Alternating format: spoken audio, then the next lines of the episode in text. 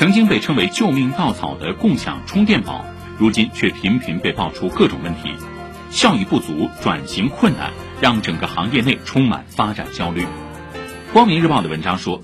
要想长久健康发展，共享充电宝行业还是要回归到良性竞争的队列中，考虑如何在投入与收益、价格与服务中寻求一个最优的平衡点。又该如何以技术的创新为用户赢得更高性价比的充电体验？